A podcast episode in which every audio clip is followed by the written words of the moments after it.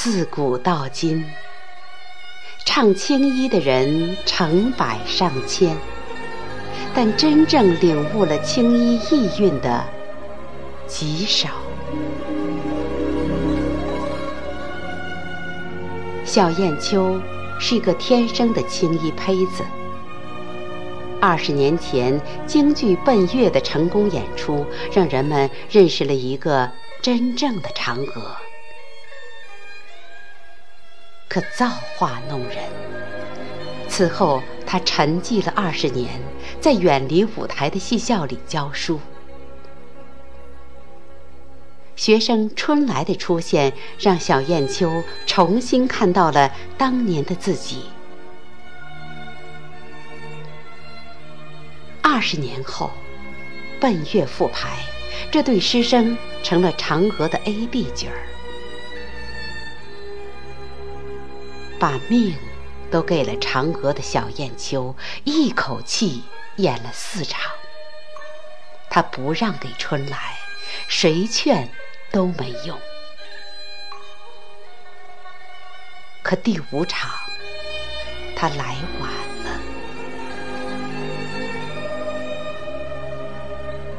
小燕秋冲进化妆间的时候，春来已经上好妆了。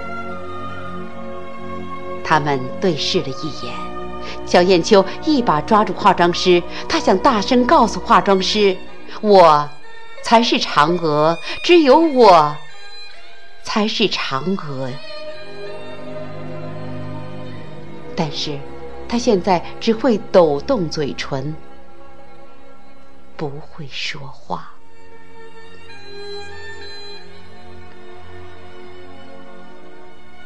上了妆的春来，真是比天仙还要美。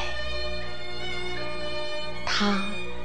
才是嫦娥，在这个世上没有嫦娥，化妆师给谁上妆，谁就是嫦娥。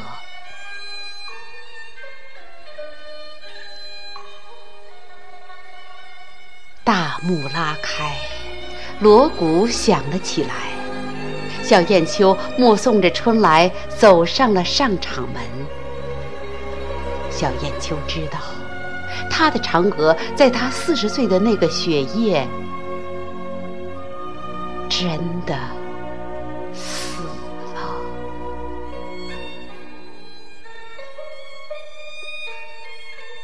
观众承认了春来，掌声和喝彩声就是最好的证明。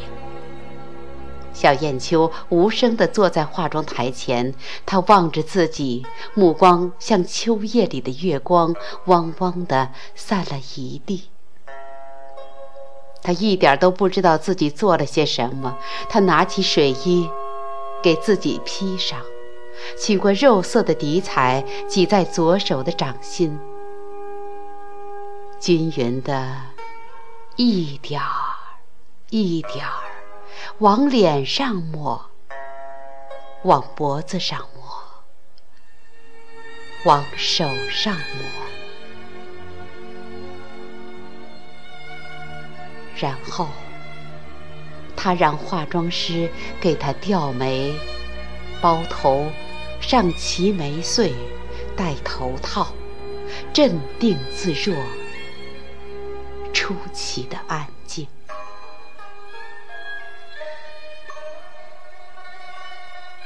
小燕秋并没有说什么，只是拉开了门，往门外走去。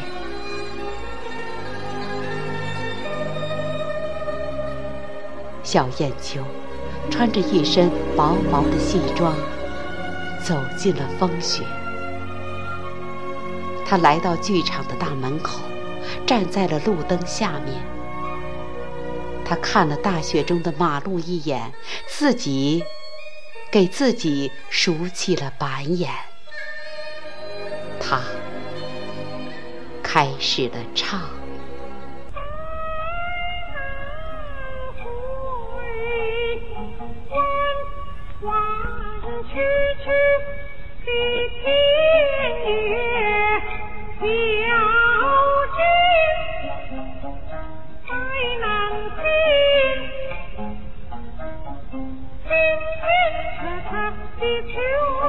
对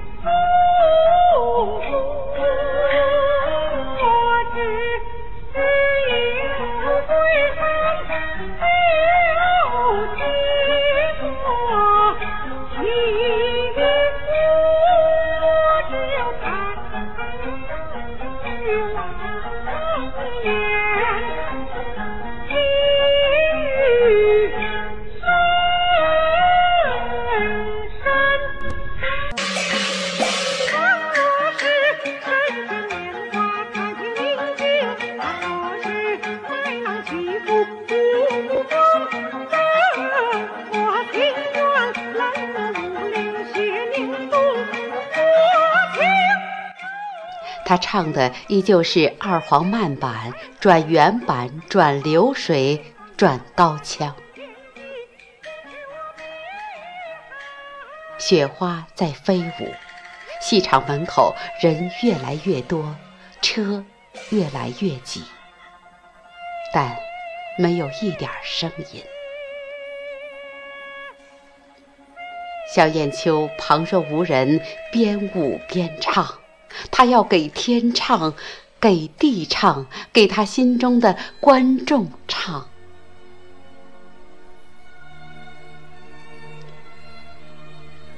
小燕秋的告别演出轰轰烈烈的结束了。人的一生其实就是不断失去自己挚爱的过程。而且是永远的失去，这是每个人必经的巨大伤痛。而我们在小燕秋的微笑中，看到了他的释怀，看到了他的执着和期盼。生活中充满了失望和希望，失望在先，希望在后。有希望，就不是悲。